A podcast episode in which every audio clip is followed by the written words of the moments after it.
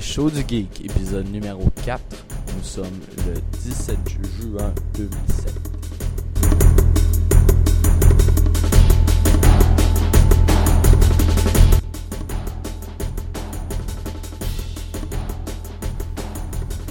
Salut tout le monde, bienvenue au show du geek. Euh, Aujourd'hui, malheureusement, la Texman ne peut pas être présent, fait que ça va être moi seul avec vous. En tout cas, euh, puis euh, on va, j'ai pas grand chose à discuter. On va parler, vu que la Texman n'est pas là aujourd'hui, on fera pas de top 3. Je ferai pas de. Bon, je vais parler un peu des jeux que j'ai joués, mais on fera pas spécialement euh, des trucs spéciaux de discussion. Alors, euh, j'ai des news pour vous. J'ai euh, des bandes dessinées à parler, puis euh, on va finir le tout avec qu'est-ce que j'ai joué. Que pour commencer les news, euh, une couple de news cette semaine, c'est assez intéressant. On va commencer tout de suite. Sony euh, a des problèmes avec, avec Resistance Fall of Men. En, fait, euh, c'est ça. En fait, c'est ce que dit euh, l'association Church of England suite à l'utilisation Man- du Manchester Cat- Cathedral dans Resistance Fall of Men. Resistance Fall of Men, c'est le nouveau FPS pour la, S- la PS3. Il semble avoir beaucoup de succès. Dans le jeu, on dirait qu'il y a, à ce paraît, une scène dans le, Ma- le Manchester Cathedral où le personnage principal doit se débarrasser de plusieurs aliens à coups de fusil. Cela sonne très anticatholique et Church of England a émis une plainte contre Sony demandant à ce que l'on retire le jeu des étagères et une compensation monétaire, bien sûr. Sony aurait envoyé une lettre d'excuse expliquant que tout ceci n'était qu'un jeu et que blablabla, il fallait pas s'en faire. Bien que touché par la lettre, Church of England ne démord pas et demande, et demande une réunion avec Sony pour débattre de tout ceci. Les problèmes que Sony a eu avec le Rumble dans leur manette de PS2 et le fait qu'ils aient perdu ce qui explique ce qui expli- et le fait qu'ils aient perdu leur cause, ce qui explique le manque de cette option dans la PS3. On peut pas dire si c'est gagné d'avance. Moi, euh, je- ça s'annonce mal pour eux parce que habituellement Sony, je sais pas, ils ils se penchent assez vite. euh, avec le Rumble qui ont décidé de laisser tomber pour la PS3, je trouve ça un peu stupide parce que toutes les autres compagnies l'ont. En tout cas, je leur souhaite bonne chance. CEO de Sony regarde les possibilités de baisser les prix, mais c'est pas encore gagné. Malgré les pauvres ventes de la PS3, il semble que les ventes ressemblent à celles du début de la PS2, ce qui est bon signe. Les deux consoles concurrentes de la dernière génération n'avaient pu tenir plus de 6 mois avant de voir leurs ventes chuter et l'obligation de baisser leur prix. La PS2 a réussi à tenir un an et demi sans baisse de prix. Nous sommes mieux de prendre notre mal en patience, vous et moi qui attendez de probablement l'acheter quand ça va être dans dans le même prix que la, Xbox 60, ça risque d'être long. Parce que la PS2 a quand même tenu un bon bout et ça reste encore un bon vendeur qui se tient à côté de la Xbox 360 en ce moment. Que, je sais pas ce qui va se passer avec PS3. Mais au moins, ils regardent ça puis ils disent que ils savent que la Wii vend bien parce que c'est pas cher. On va espérer. Blizzard, Blizzard, BlizzCon est déjà sold out. Si vous désirez vous rendre au BlizzCon de cette année, qui, qui c'est, c'est quoi? C'est le rassemblement de tous les fans de WoW, Diablo, StarCraft, qu'est-ce que Blizzard fait. Il va falloir fouiller sur eBay. Les billets se vendent 100$ l'unité, euh, l'unité à prix régulier, donc à la porte. Attendez-vous à voir des prix très hauts. Plusieurs annonces sont attendues, comme celle d'un Diablo 3 ou la prochaine expansion de WoW. On devra sûrement entendre parler aussi de StarCraft 2+. On- Nous devrons attendre au 3 et 4 août pour tout savoir. Moi je paierais sûrement pas 200 pièces pour aller là-bas, si je pouvais, même si je pouvais m'y rendre, euh, pff, 200 pièces pour aller à un BlizzCon. C'est un rassemblement, là, oui, ça va être le fun si vous jouez, mais moi, Rock Band sort du placard puis il était temps. ça fait un petit bout. Le nouveau jeu de rythme de Harmonix, qui a créé DDR, Karaoke Revolution, tout ça, a enfin sorti son nez avec le, avec le, dévoilement de ses, périphériques. En effet, le jeu permettra non seulement de jouer un seul instrument, mais aussi de jouer quatre instruments en même temps sur le net ou à la maison pour créer l'ultime band. Les instruments sont le drum, la guitare, la bass et le micro. C'est pas vraiment un instrument, mais c'est le chant dans le fond. La guitare et la bass pourront être jouées sur le même périphérique et le manche comportera 10 touches, soit 5 de plus que Guitar Hero. Euh, faut faire attention, là, tu peux pas jouer les deux en même temps. Vous avez compris. Le drum, euh, lui, le drum, il y a un snare, une pédale et trois autres pads qui vont servir à l'instrument au choix dans la, dans la chanson. Ça va venir, le tout va venir avec des baguettes de drum.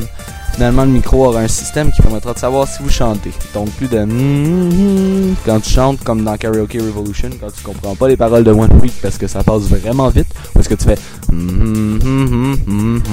lieu de faire la parole, ben là, malheureusement, ça marchera pas. Euh, Il y a quatre chansons qui ont été dévoilées au- en ce moment. Premièrement, on a Weezer Say It Ain't So. Merci Seigneur. Black Sabbath Paranoid. The Who Won't Get Fooled Again. Et Nirvana In Bloom. Juste avec ces deux chansons, avec juste avec Weezer Nirvana, je sais déjà que je vais l'acheter.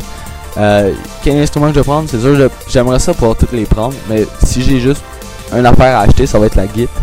Pour pouvoir faire la bass et la guitare et le micro peut-être pour pouvoir chanter parce que c'est le fun de chanter. Si vous avez joué à Karaoke Revolution, c'est super de chanter. en tout cas.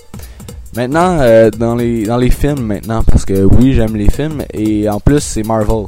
Donc, euh, Marvel parle en fin de film lors de sa conférence. Euh, en effet, ils ont discuté de tous les projets qui sont en train de, d'être regardés. Voici ce qu'a dit Kevin Page, qui est le directeur de, de Marvel Productions. Submariner, lui, c'est seulement en écriture. Punisher 2, un script décrit et Lionsgate devrait annoncer un réalisateur dans les prochaines semaines. Avengers, euh, Avengers, ce serait fou. Ce serait bien maintenant que Marvel Studios a les droits à tous ces personnages. Il serait possible de les voir dans le même film. Toutefois, euh, Marvel Studios préfère présenter chaque personnage dans leur propre film pour commencer. Bref, pour faire plus d'argent, parce qu'on s'entend que c'est sûr que tout le monde va aller voir Captain America, tout le monde va aller voir Iron Man, tout le monde va aller voir Thor, tous ces films-là. C'est sûr qu'ils vont faire plus d'argent. Puis après, ça m'étonnerait pas qu'on voit The Avengers. Power Pack intéressant, ça serait le début pour Marvel avec dans pour l'audience générale. Donc euh, Power Pack, c'est l'espèce, une petite fille dans les bandes dessinées puis euh, ce serait pour amener un peu de joie, donc euh, avoir des enfants, regarder des films, ça serait le fun.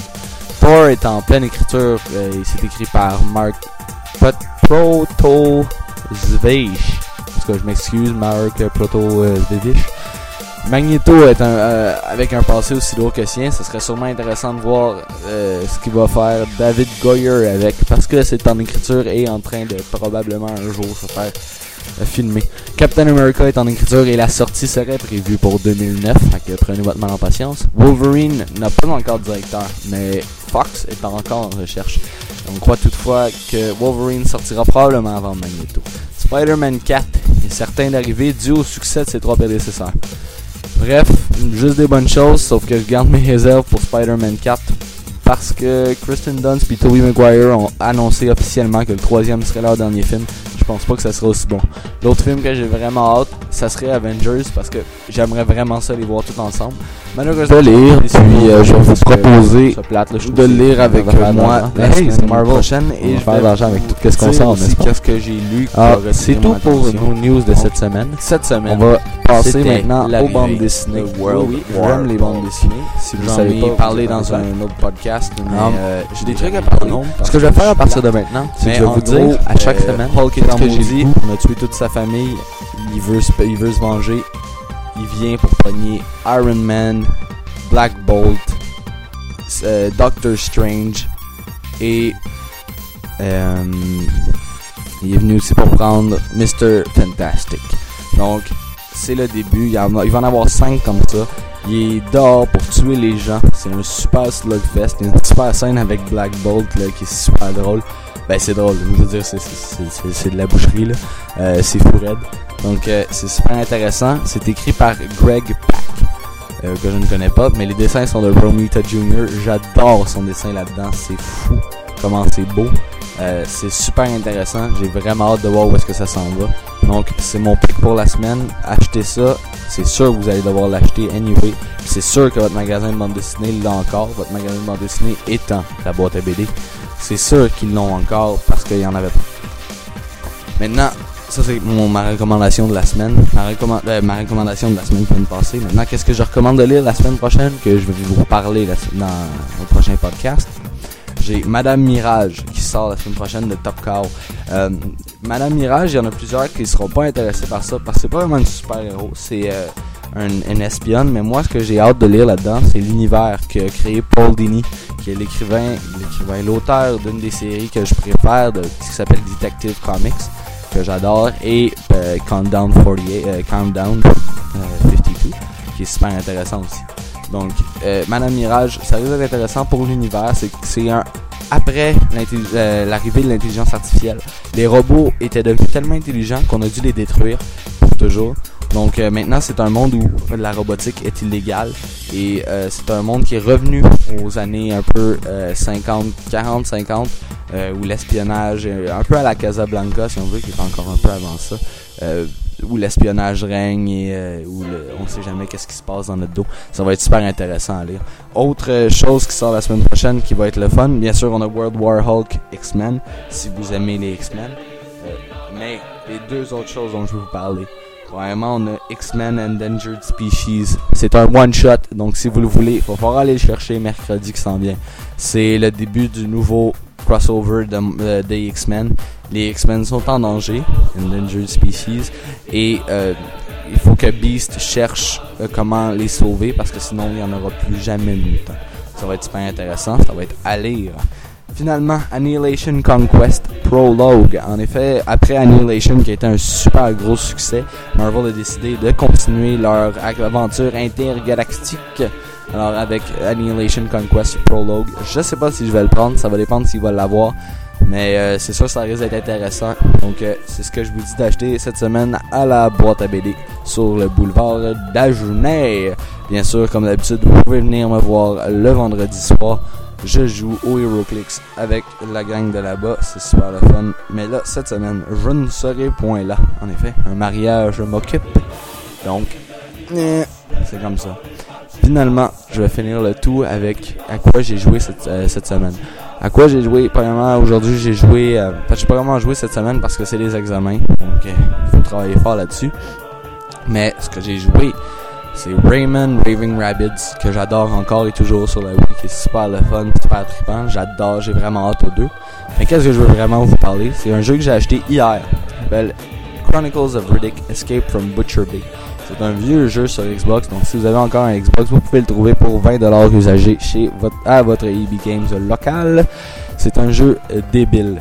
Les graphiques sont superbes, ok? C'est digne d'une entrée de gamme d'un 360, ce qui est déjà très très bon pour la Xbox le système de graphique est écœurant. Et pourquoi je vous en parle cette semaine? C'est parce que dans, dans un mois ou deux, si je, ne m'abuse, sortira la version pour la 360 et la PS3 qui s'appellera The Chronicles of Riddick Escape from Dark. Euh, non, c'est The Dark Athena Assault.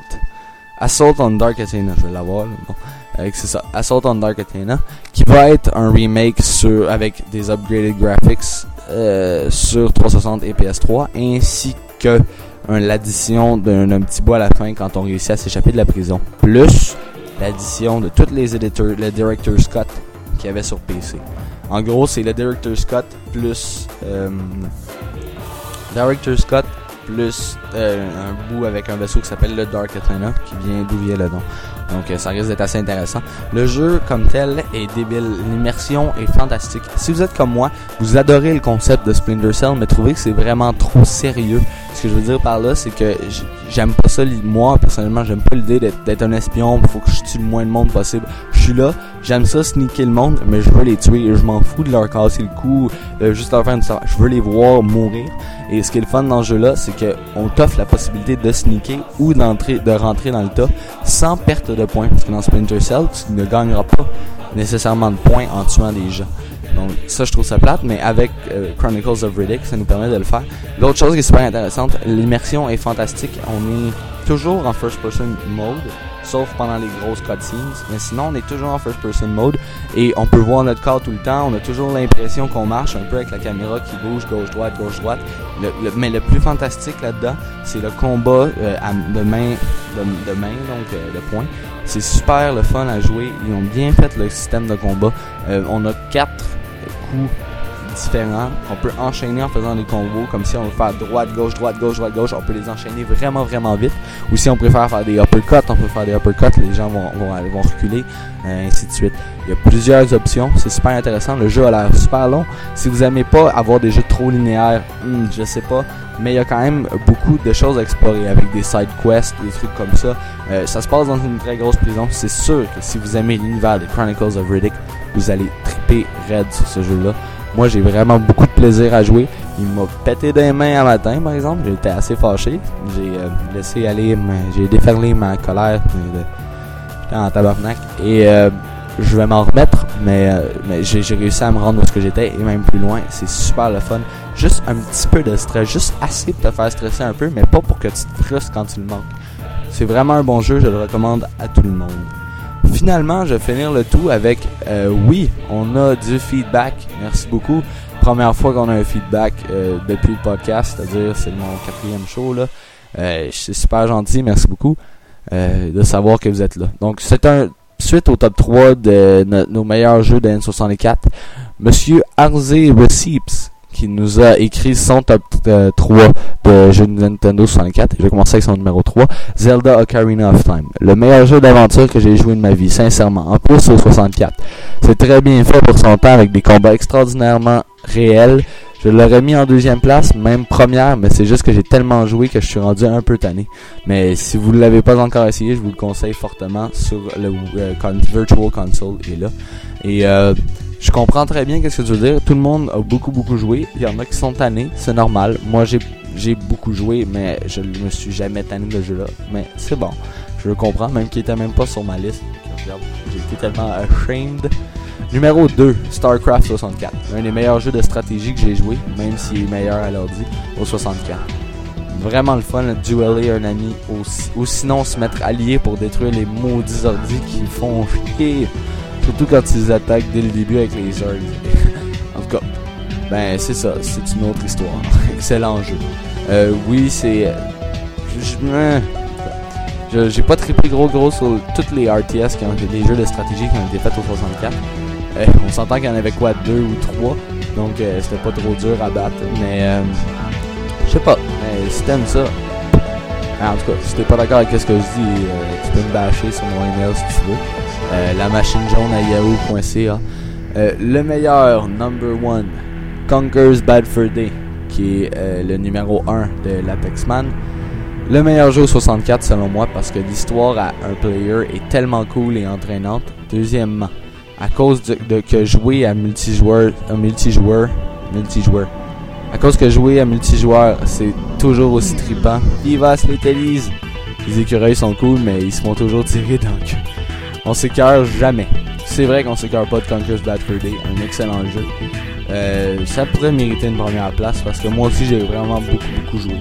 Euh, c'est un bon choix, je Donc euh, si vous avez le goût de faire comme notre ami Arzu et vous avez envie de nous écrire sur notre top 3 des Nintendo 64 ou des plus belles filles dans les jeux vidéo qu'on a fait la semaine passée, vous pouvez toujours nous écrire sur euh, notre email qui est la machine jaune à yahoo.ca. C'est la machine jaune tout collée. Ou venir sur notre magnifique forum super beau qui n'attend qu'à vous accueillir qui est sur le show du Donc c'est le show du geek tout collé. Alors venez-vous-en, on va discuter avec vous, écrivez-nous qu'est-ce que vous avez pensé du show. On va lire ça sur, euh, sur le, show, on va, on va lire, on va commenter. Puis si même vous dites des conneries, ben on va les accepter et on va plus, on va rire avec vous. Alors merci beaucoup d'avoir écouté ce podcast de Wow 18 minutes 29. Alors merci beaucoup, je vous souhaite la bonne soirée et à la semaine prochaine.